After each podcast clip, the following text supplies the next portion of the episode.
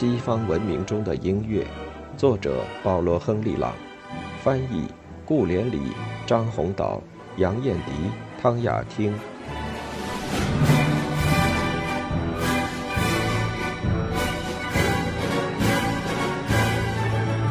第十一章：晚期巴洛克。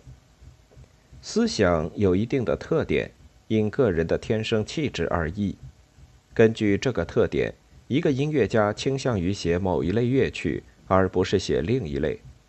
要知道，乐曲种类之多样，不下于每个人表现出来的气质之多样。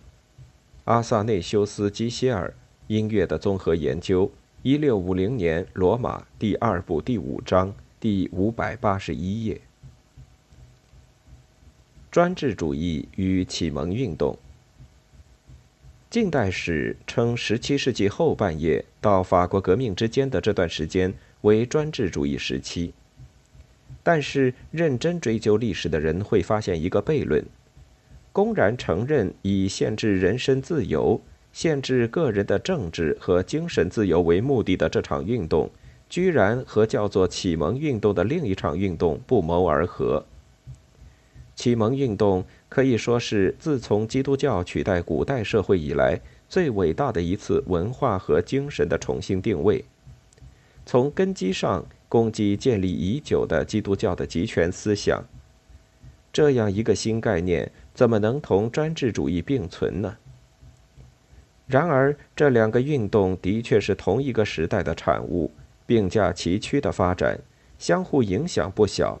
直到启蒙运动最终占了上风，而且还少不了专制主义的积极配合。还有一个问题从一开始就困扰着学者，他们怎么也弄不懂：罗马的凯撒、中世纪基督教统治者、文艺复兴时期的暴君，他们实施的都是专制主义，为什么现在要把专制主义看作新生的事物？但是在17世纪中，有重大的理由使专制主义特别得逞，而这些理由偏偏是本该竭力反对专制主义的社会阶层所造成的。随着贵族权力的衰退，君主的权力扩大，现代国家正在慢慢脱颖而出，它需要一架能顺利工作的机器来执行计划和管理项目。但是，很少国家公仆和豢养他们的社会阶级把国家放在一己的利益之上来考虑，而统治者既已把自己的王朝和国家认同，只好发展国家。纯粹为了王朝和宫廷的利益而利用国家、利用国家资源是错误的，但归根结底，这也是政治、法律。经济和文化进化的必经阶段。更何况，并非所有的统治者都是废物，都是暴君。这一时期还是有许多具备高度才干和智慧的亲王和君主，深切关心国民的福利。他们在近代治国技巧、国家防卫、文化建制和社会立法等方面的建树。是日后自由派人士以之为行动基础的无比宝贵的基本原理。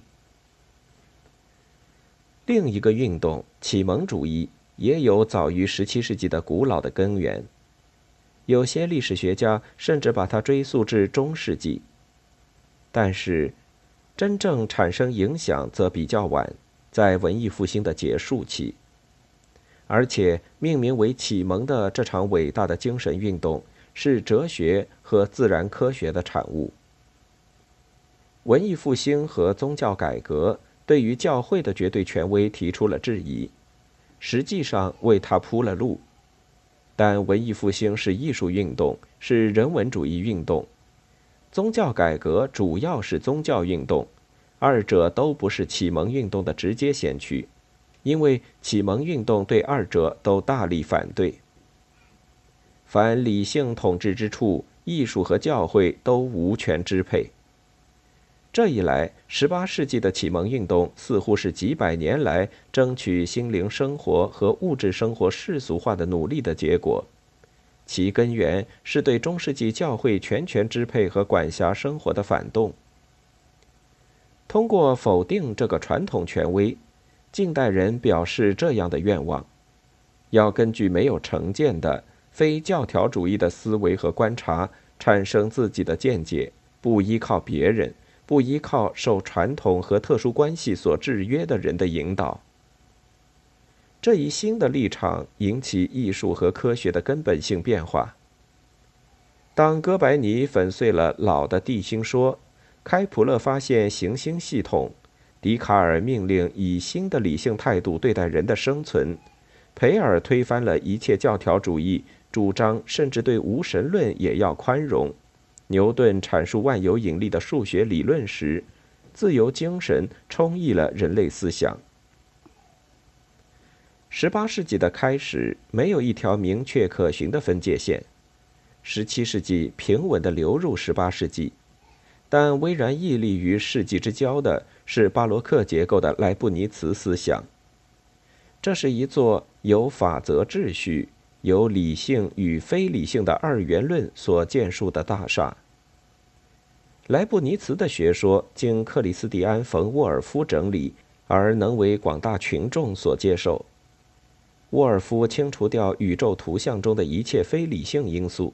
从而和洛克一起为启蒙运动创造了合适的哲学背景。其后几十年里发生的变化都是革命性的。专制主义被路易十四推到极点，国王本人成为民族国家的唯一象征，政教合一威胁着扑灭个人的思想，钟摆行将往另一个极端摆动。就在这个提供专制主义楷模的国家里。对专制主义的反动将发展为一场史无前例的动乱。十八世纪启蒙运动的思想基础大部分起源于英国，最后胜利的斗争却是在法国进行的。十八世纪初，法国的精神领袖们已摩拳擦掌，准备为解放人类摆脱枷锁而战。这一世纪中，人和民族。都为寻求新的生存意义而奋斗。老的国家下台，新的国家登上历史舞台。建立在等级制度和封建制度上的老的社会秩序正在被消灭，各方面的生活都毫无例外的世俗化。然而，还是有同一个文化意识，有一个普遍接受的着眼目前的人生观支配着公众的思想。给人以理性万能、战无不胜的感觉。这个理性如今担负起创造新秩序的任务，依靠绝对思想唯理主义，或依靠绝对的经验经验主义，不要非理性的价值观。唯理主义甚至把天主教的训诂这个最不可能接受理性的领域也争取过来。从波叔埃开始。正道不再讲神秘论，出发点虽然严格符合教义，诠释却有铁一般的逻辑，引大量科学文献为证，完全没有感情因素。十八世纪后半叶总结研究和思考的最后成果时，唯理主义和经验主义在康德的哲学中得到综合时，从科学实践中锻炼出来的理性接受批评审判。并最终走到了反面，在纯粹理性批判中承认它的用处有一定的限度。哲学背景，感官印象因人而异，所以哲学家不愿以经验为知识的源泉，认定思维是明白事物本性的唯一可靠途径。他们说，经验导致混淆的结果。只有抽象的思想及理性脱离感觉世界，沉浸在其自身之中，才是万无一失的向导。理性被视为一切人类知识的源泉，因为它能鲜艳地断定事物的本质，不必借助感知。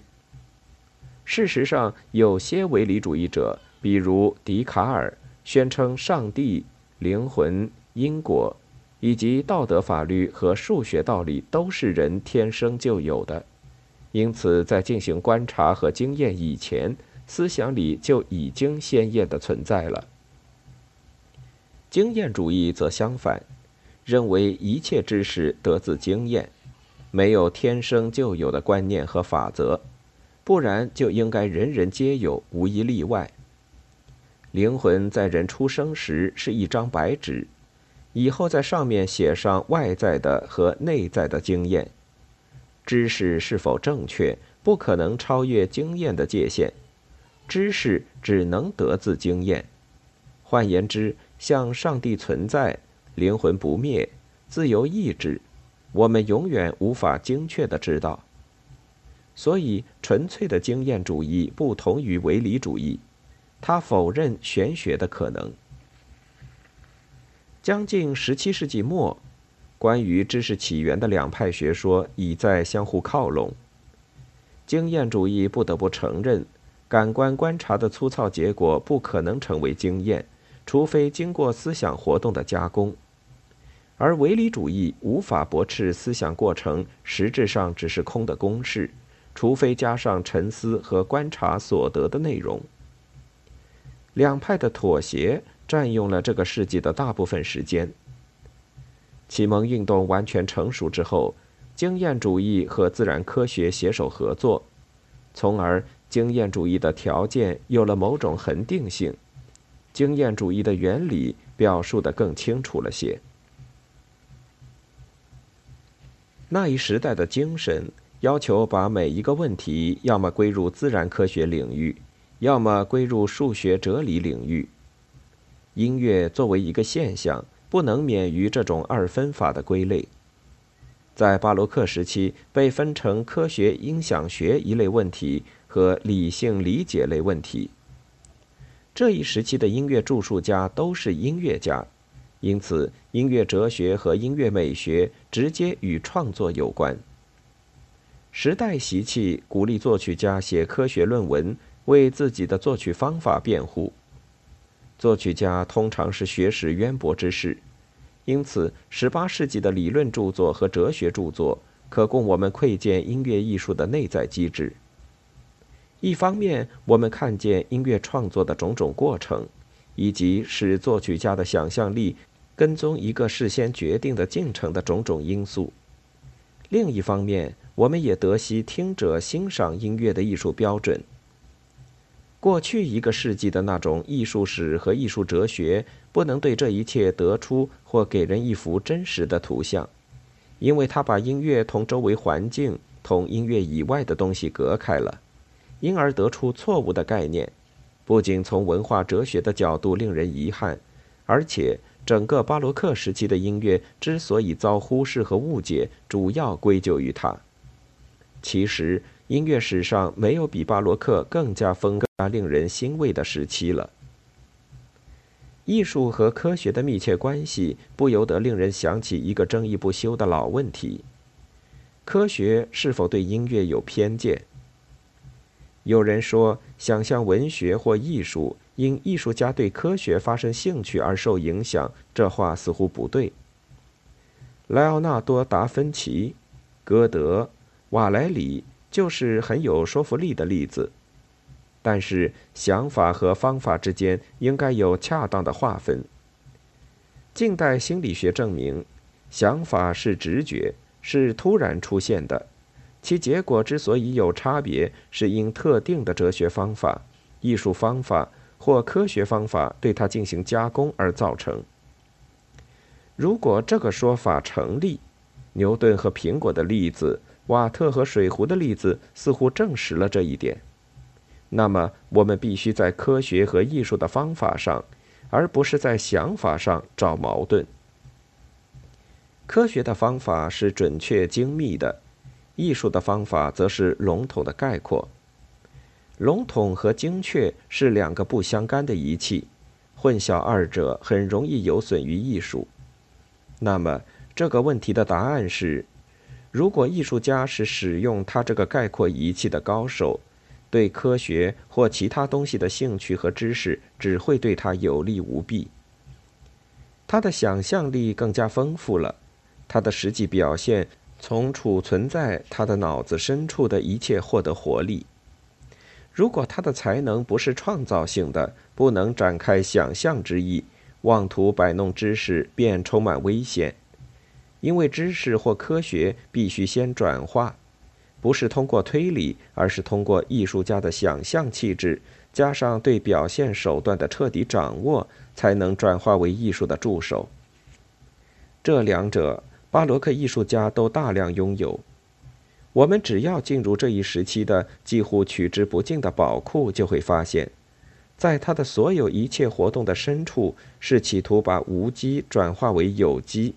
把物质转化为精神，把静转化为动，把实体转化为功能的努力。